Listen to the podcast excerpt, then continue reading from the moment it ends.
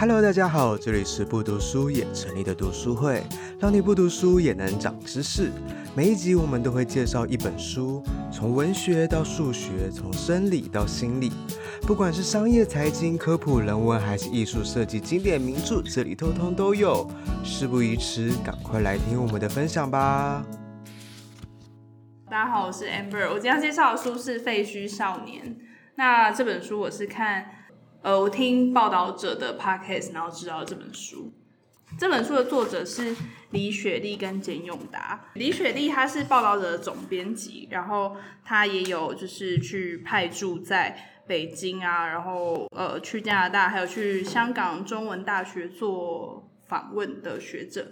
然后简永达是一名呃记者，他是曾经是报道者的记者。然后他长期都有关注一些移工啊，然后跟人权，就是他们的人权的议题等等。这本书我看很慢，原因是因为每一篇看完都好难过，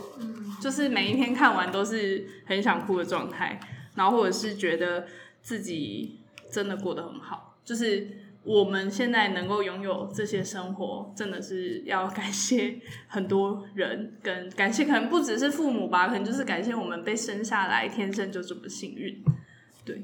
然后它里面主要分四个篇幅，第一个篇幅是在讲呃这些少年的故事，就是他们呃他们有深入一些像是云林的乡下，然后去发现了这些少年，然后或者是到。呃，其实不仅是我们所说的劳动力比较不足的中南部有这些问题，其实，在新北市，然后呃各处都有一样的问题。他真的住废墟啊？他不是住废墟，但就是他们就是不被关照，没有被照顾，没有他们没有任何的资源，他们只能靠自己。几岁啊？就是少年，可能就是未成年，十三岁到十八岁。对，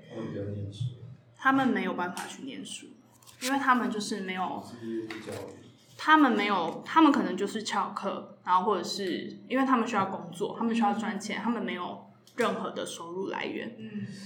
嗯，就是其实看完这本书会发现，这个世界上有很多没有选择的人。嗯，就是我我们其实相对有选择啦。他前面第一篇是在讲这些少年的故事，然后第二篇在讲我们的体制。怎么样让这些少年可以重新进回来，但是又把他们推出去？就是其实我们有很多的资源，呃，譬如说政府有拨经费，有找社工，但是为什么这些少年还是没有办法融入这个社会，跟没有办法给予他们真正的帮助？然后第三个章节在讲，就是他们遇到的一些困难，他们走向的一些歧路。但最后一篇他有讲到一些比较正面的成功的案例。对，像是香港啊，然后南韩，然后跟台湾自己当地有什么样成功的呃组织跟机构，他们在拉住这些少年，对对对。那我先讲几个少年的故事，因为它里面超多，大家可以去 YouTube 上搜寻一个叫《废墟的少年》，你打“废墟少年”就会跑出一个土豆的故事，然后这个土豆。他长得很胖胖壮壮的，很大一只，那他脸上就是你就觉得他是小孩脸，就长了一点小孩脸。他的故事呢，就是他报道者发现他是他们追踪他非常的久，然后他们在云林的农地那边发现的这个少年。那他在做喷农药的工作，他没有任何的防护，就是就直接喷农药，就是他可以用喷农药这个工作，他可以在很短时间内赚到一笔很多的钱。但是因为其实像云林啊、嘉义这些农地密集的地方，其实很多老人都因为过去喷洒农药而得了一些疾病，就是在他们身体里面没有办法排出去，因此他们就需要大量的这种年轻人来帮忙喷洒农药，但又没有给他们足够的可能防护或是方法，让他们去不要被那些吸吸到那些农药啊，然后伤害自己的身体这样子。那这个土豆呢？他他说他每喷一分地就可以领五到六千块，但是用健康换来的。然后有一天什么突然下一个大雨，他在喷农药的时候下了一场大雨，又突然出了大太阳，他就中毒了，因为农药残留在他身体里，他开始狂吐不止，然后还去医院吊了点滴，然后他才知道，哎，原来这个工作会对我的身体伤害这么大。他之前不知道，就他他会觉得自己还年轻啊，他只是觉得会有点恶心，但就觉得没有关系，因为可以赚钱，因为他们反应没有那么大。对，他就觉得可以忍耐啊，我就我为了要生活，因为他是一个没有没有经济来源的，就是他其实蛮惨的，因为他他爸爸中风，中风之后越南籍的妈妈就离开这个爸爸，然后留下他跟阿嬷，还有没有在工作的叔叔，整天喝酒，还有一个哥哥做苦工，就是是这样子破碎的家庭，完全没有办法给他任何的后援，然后他去。他必须要自己生活下来。他后来阿嬷也走了。他在十五岁的时候，阿嬷跟爸爸都走了。他小时候其实成绩很好，曾经被老师说：“哦，你有很机会可以念公立的高中哦，等等。”可是因为家里太穷了，他没办法继续升学。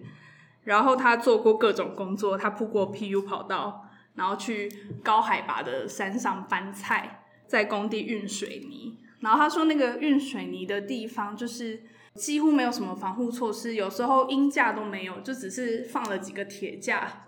雇主就叫他们在上面走。他觉得太危险了，对啊，像他这个年纪应该算黑工了。对对，但是这书里面有讲到一个问题，就是譬如说他们这些没有经济来源的小孩，他们其实有时候也没办法去申请什么低收入户，也没有正当的补助可以帮他们，因为他就要去申请低收入户，要先确认他的监护人。旗下没有任何的房地产、不动产，然后反正各种原因，他没有办法很快的得到社会的援助，所以他们只能靠自己做黑工。就他说，黑工只有分好一点的那个黑工，跟比较没那么好的黑工。他后来长大了一点之后，他就没有在做农药喷洒的工作，他就去，他试着去工厂工作，可是。因为他长期没有在学校好好的上学，他没有被那些制度呃去管理，社会化有点算是，我觉得他有点没有办法被这个社会的框架给罩住，所以他他没有办法适应工厂有阶级啊，你要听老板的话啊，然后去适应那个环境，然后可能一方面雇主也没有给他太多的耐心去协助他融入这个工厂，所以他后来去工厂工作了两个月。决定回来继续喷洒农药，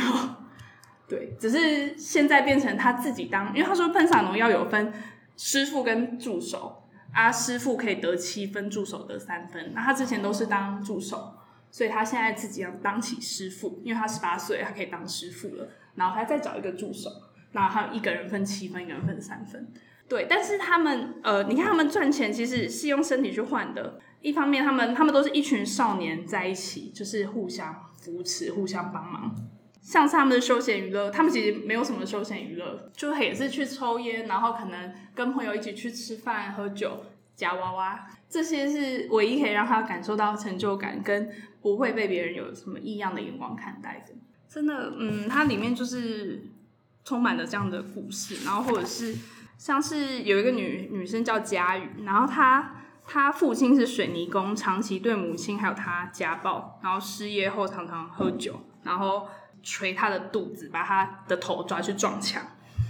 然后他十四岁的时候就受不了，他就翘家，然后中辍。他为了要逃离这个家，他就赶快让自己怀孕，然后结婚。哦，有很多人都这样子。然后他就说，他知道早孕不好，他知道早结婚生小孩这件事情不好，可是他为了要离开这个家，他。腿被打断也要爬过去。他他说他爸爸后来就是因为喝太多酒，然后多重疾病衰竭死掉。他反而觉得解脱。对，然后呃，他这边有说一个统计，就是每年约有九百位十五岁到十七岁的小妈妈生了小孩后回到学校的不到是四分之一，就是大部分其实都没有办法再回去就学。对，看了很难过吧，很心疼的故事啊，会觉得。怎么会这么没有选择？然后我觉得这本书它有讲一个部分，就是明明这些少年，就是其实台湾的呃青少年的青壮年的比例非常不不够嘛，因为我们是高龄化社会。可是这些这些小孩未来可能是国家主力的，就是劳动者跟就是支撑整个国家力量的人，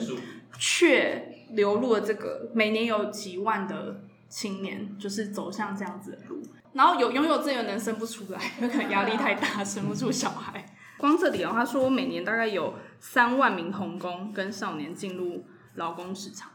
少年，少年就是指在可能就是十五到十七岁。然后像他们还有提到什么洗头小妹洗一颗头就有十八块的薪水，然后底薪是五千块，然后所以他一个月只能领到一万出头的薪水，可是他可能要付房租，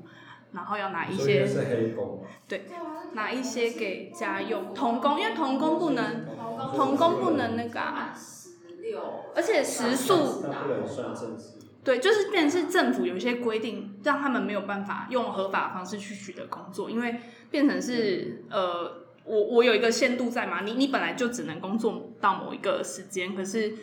可是我需要更多的钱，所以我只能去找黑工。对，就是就是沦落成这个样子。然后其实还有这个社会问题，还有一个原因是因为大量的外籍的劳力进入台湾，导致有很多蓝领的。蓝领的工作机会被剥夺，那剥夺了以后，再加上台湾的传统社会的价值就是男生要养家，所以导致于这些可能失业的爸爸们，他们他们没有脸去，可能就哎、欸、我我找不到工作，然后我养不起我的小孩，然后我就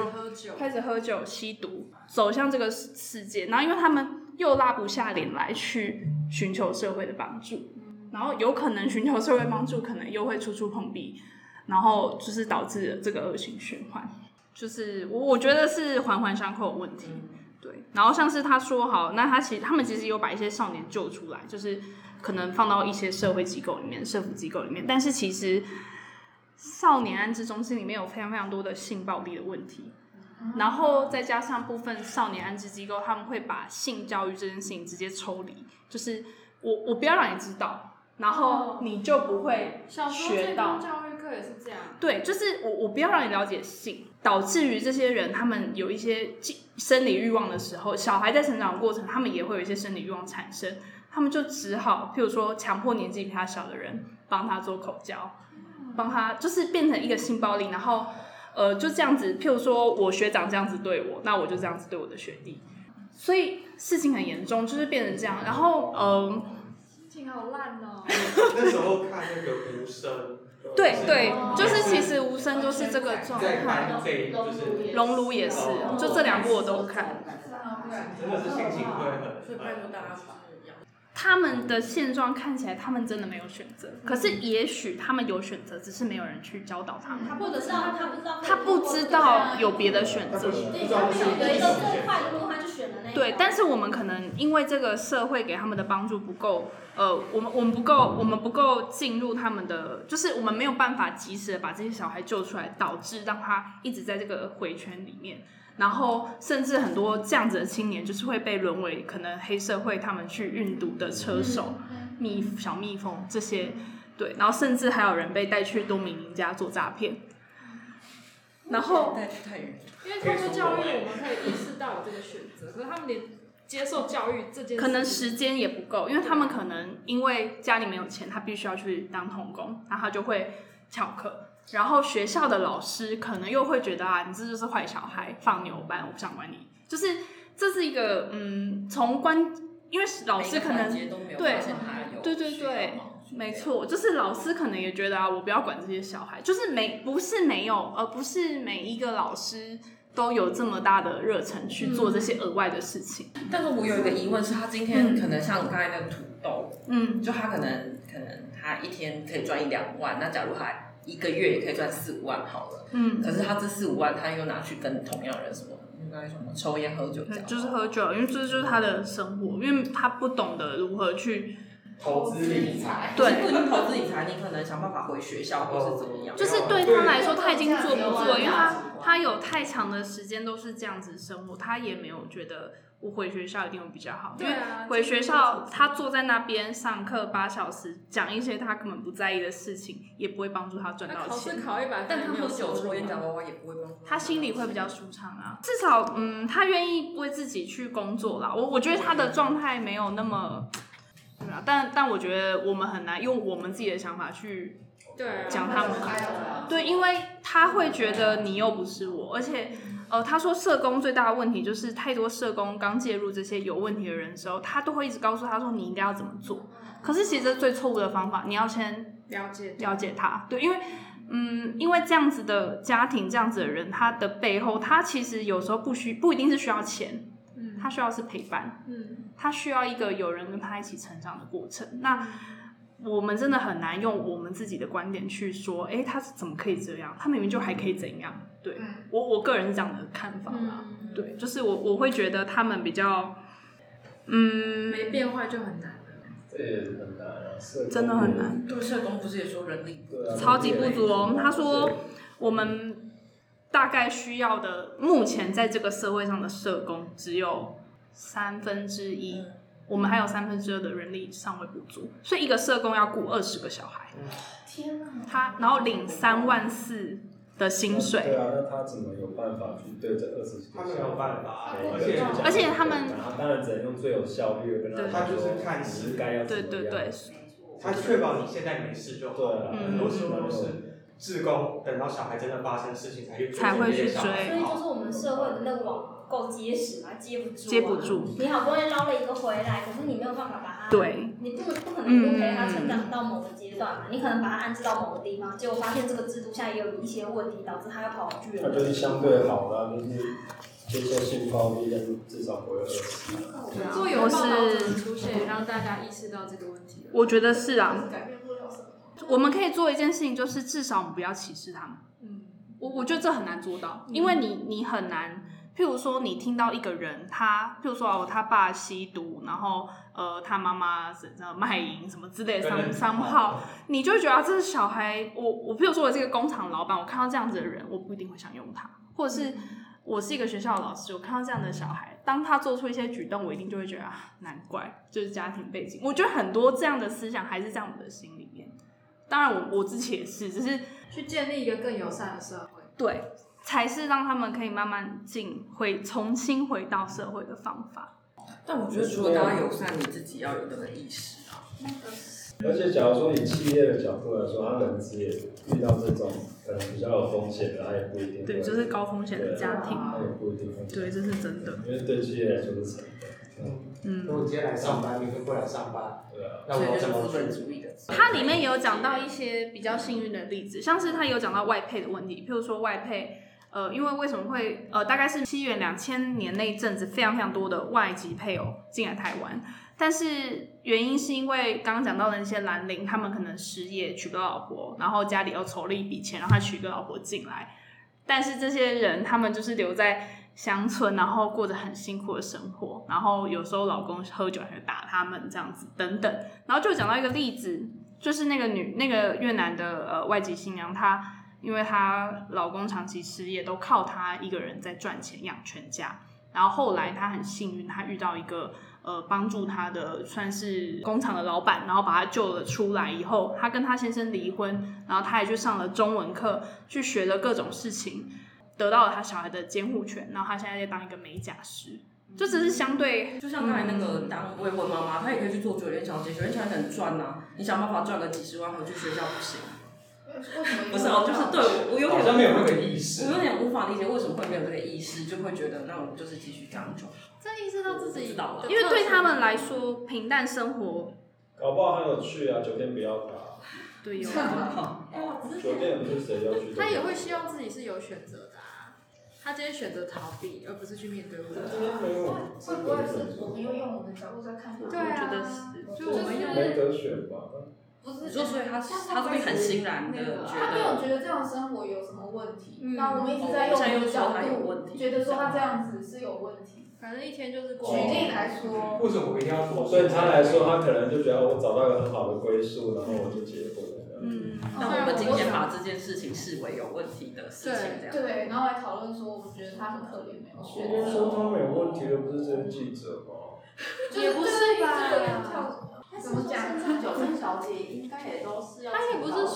说是问题。我随便举例而已。之前搭电梯一定是社会问题。是社会问题。是社会问题。这是社会问题，因为呃，他们会去做这些探讨，原因就是因为要我们去，因为我，比如说我今天讲这些故事之前，应该有一些故事是你们没有听过吧？因为像喷洒农药这种，我是真的没有听过。其实我们乡下真的很多，非常的多。身边的人，不管是我叔叔他们那些小孩，都是这种背景的。其实就是这样，然后父母离异。然后怎么样？怎么去关的什么？小孩就这样，那小孩最后怎么长大的？你我们在旁边看，我们能帮什么忙？我们是亲戚哦，嗯，可是你能帮什么忙？嗯，我们帮不了什么忙啊。你然后我们期待政府帮什么忙？不可能。我希望这些小孩最后怎么样？没有啊，就是他就是在那个乡下长大的，嗯，他的背景也是这样，他也是个母亲就是外籍新娘，最好出路最后就变成是念军事程序。我觉得很多都去念当职业军了，考警察。我那个比较乡下一点，稍微远一点亲戚，他们也是家里是做农农地的，最后他们只说最好的出路，真的就是把小孩送去念军校或警校这种，有人帮他顾，他有的吃，他以后有未有一个基本的未来，他们就觉得这样很好，就是最好的，就不用继承家业。可是回到刚刚嘛，就是我还是希望自己是有选择权的，我也没有一定要，嗯，要去。给人家管。就我今天的痛苦，借由我这次去钓娃娃解决了。可是我喝这一瓶酒，这这这是不是都是我们又从我们都市人的角度来看？他们在乡下，其实我在乡下，我有这群朋友。那我们要上学不上学无所谓。然后接下来，因为我们家都是务农的，所以我就去继续务农，也没有问题。对，嗯。他们去喝酒就跟我们都市人一样去喝酒。对呀，对呀，就是。就是理所当然，只是如果当他的眼界跟教育，他让他知道说，其实他还可以再去都市，再去做其他的发展打拼，他是有选择的。他还是想继续待在务农的这个地方，嗯，这样也或你的意思，或许他其实知道，但他选择继续这样的生活。对啊，因为就像承袭着他前面的家庭嘛，我的家人都这样做，我从小到大长大的人都这样子做，不觉得这不对？我我没有觉得我这样子。哪里不对？我哪好？对，他没有去干嘛？嗯，但但有很多，我觉得现在讲的是他还是有稳定生计的人，嗯，但是他里面讲的是没有稳定生计的人，他需要养家。比如说那个必须要靠怀孕才能逃离原生家，或者是他必须要从小要就要出去洗碗，出去呃做一些苦力的，因为他没有受到太多的教育，他也只能先做这样子的工作，而且。他们是从一个这这句话，我觉得蛮。他说，在一个全家都吸毒、进监狱的家长大，他怎么会知道什么是好跟乖？嗯，我我觉得这确实是我们需要去思考说，哎，我我们的价值观跟他们的价值观是真的是不一样的。对，但我们要怎么样帮助他们所谓进入到我我当然也不是说一定要进入到我们这样子可能白领或是什么的社会，只是为了不要让他们可能在更堕落，譬如说堕落到。可能也变成进监狱吸毒，嗯，他们要做的努力就是呃去抓他们一把，对对对。然后像这边有个例子是，他叫飞梦林，在呃屏东的一个机构，他们没有收很多人，他们只有他们现在大概一个年级有十几个小孩，然后是飞梦林就是 family 的谐音，然后小朋友早上在学校上课，然后。晚上可能有的会回自己的原生家庭，有的是住在呃他们这个这个园区里面，然后他们会一起学习，然后呃一起煮饭，然后教他们种植植物，然后嗯陪伴他们长大。然后因为针对很多，譬如说呃他应该是九年级的年纪来，可是他却只有三年级的教育程度。嗯、那针对这样子的孩子，他们会慢慢的把他们的那个教育的那个落差去把它补齐。然后让小朋友在这边快乐的成长，对，就是其实还是有这样子的组织在做这样的事情啊，对。但想到那个讲到那个就是教育落差，其实还有些人会说，哎，不是有开立客服班给客服班给一些比较后段班的小朋友去上课，可是很多客服班都只有针对我早上上过的内容，我再上一次，就是他其实很难去，因为我们可能人也不够，投入这件事情的人也不够，然后因为呃。客服班老师时薪也只有三四百块，也没有人想要多赚这钱去多做什么事情，所以就是整个我我觉得是失衡的状态啦，就变成是我我们没有办法，可能薪资结构，然后让有能力的人没有不愿意去投入更多的时间跟嗯力气去做这件事情，然后像他就有提到香港的例子，香港是做的相对好的。他说，香港的人口是七百五十万人，社工约两万两千人。台湾有两千三百万人，社工只有一万三千人。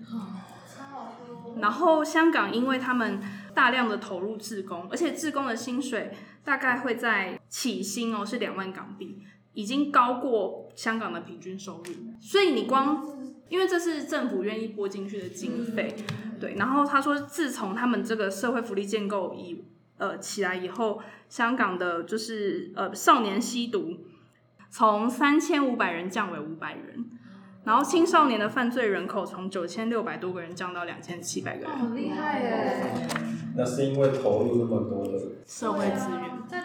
就是一个志一个志工，可能我雇雇可能四五个孩子，但是现在台湾的状态是一个志工要雇二十个小孩，还有十三分之二，而且其实志工的心很累，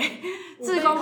呃社工啊一直讲错，社工他他可能、呃、他们其实最希望的是去改变原生家庭，他们会去辅导原生家庭的父母可能去就业。然后让原生家庭变成一个可以让小孩回去的一个环境，对，但是很难做到，因为原生家庭的状态很难去改变。你很难叫一个每天喝酒的人不要再喝酒，你很难叫一个每天吸毒的人不要再吸毒。大亨小传的第一句话说：“当我当我每次想要批评别人的时候，我都要先想到，不是所有人都像我一样拥有这么优渥的条件。”你怎么知道他做了多少是更有选择？我觉得是更有余。嗯，他们就是无辜的一群人，可是这些我们想要去追溯，可是却不得追溯。就是他，我觉得他应该是要想要传达的是，我们要用什么方法可以让会落入这样子的人，我们不要让他掉进去。他他有一句话是写，要让社工比黑社会还要更吸有吸引力。哦，就是我我们要去救他们，因为因为他们可能会不小心就掉到那个洞里。好像就是钱呢，因为黑社会有的是钱啊。那我们要怎么样让他们在这个经济，就是他他，我觉得他想要传达是我们要怎么样让这个社会变成让我们他让他们不会那么呃为了生计而去做这些选择。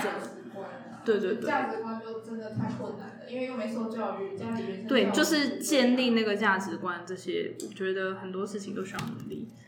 所以我看超慢，我真的看超久，因为每看完一篇都好难过。但但我觉得可以去想想现在。呃，有时候会不愿意满足了自己，就是譬如说我我对现状不满，我我对我想要拥有一些什么其他的东西的时候，也许可以想想，有一群人比我们呃更没有选择，或者是我们人很悲观、很悲观、很悲观的时候，也会想想说，真的有人比我们还要辛苦在这个世界活着。分享到这边，谢谢，谢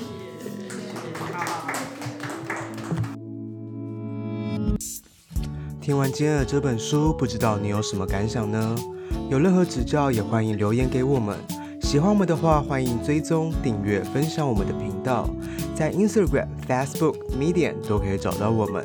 另外，有使用电子书的小读虫们，千万别错过我们跟读墨合作的专属优惠码